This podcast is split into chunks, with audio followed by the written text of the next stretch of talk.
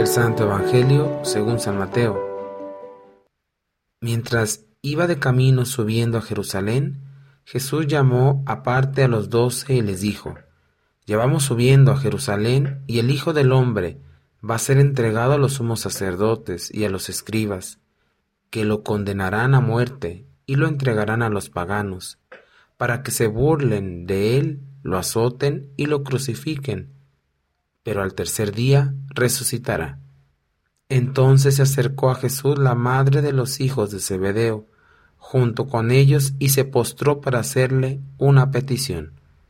Él le preguntó, ¿qué deseas? Ella respondió, Concédeme que estos dos hijos míos se sienten, uno a tu derecha y el otro a tu izquierda en tu reino. Pero Jesús replicó, No saben ustedes lo que piden. ¿Podrán beber el cáliz que yo he de beber? Ellos contestaron, Sí podemos. Él les dijo, Beberán mi cáliz, pero eso de sentarse a mi derecha o a mi izquierda no me toca a mí concederlo es para quien mi Padre lo tiene reservado. Al oír aquello, los otros diez discípulos se indignaron contra los dos hermanos.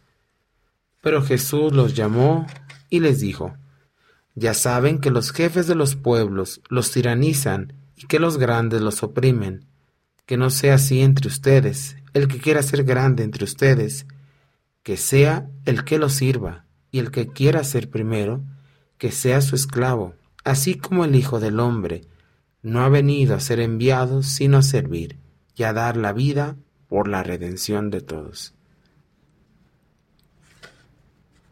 Estamos escuchando en este Evangelio de Mateo el contraste de actitudes entre Jesús y sus discípulos.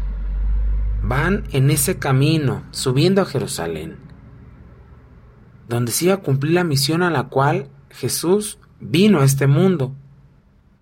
Aunque le fuera a costar la vida, ¿qué pasaba por la mente de los discípulos, pero también de Jesús? Temores, tristezas, pero también alegrías y esperanzas. Iba a ser entregado y condenado a morir por los humanos y al tercer día iba a resucitar. Y lo hizo, resucitó. Este es el tercero de los anuncios que hace de la pasión a sus discípulos. Ellos siguen a Jesús como al Mesías, pero no entra en su cabeza el estilo de la salvación se va a dar a través de la cruz. Basta escuchar el Evangelio como la madre de Santiago y Juan piden para sus hijos los puestos de honor. ¿Cuántas veces nosotros en nuestra vida buscamos un puesto, un lugar, decimos el hueso, buscamos algo que nos posicione, que nos dé poder, que nos dé estatus? Exactamente todo lo contrario a lo que Jesús nos ha inculcado y les trató de inculcar a los discípulos.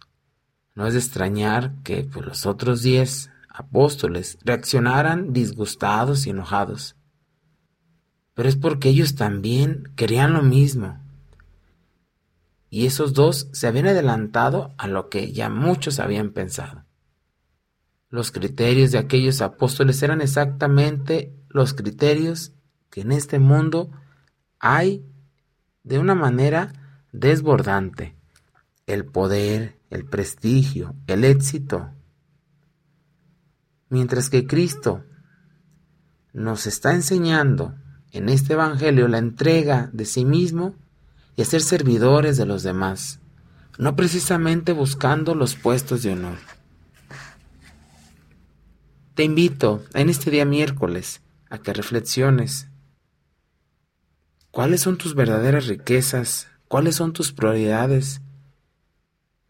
¿Cuál es aquello por lo que tú te desgastas? Esto es Jesús para millennials. Que tengan un excelente día.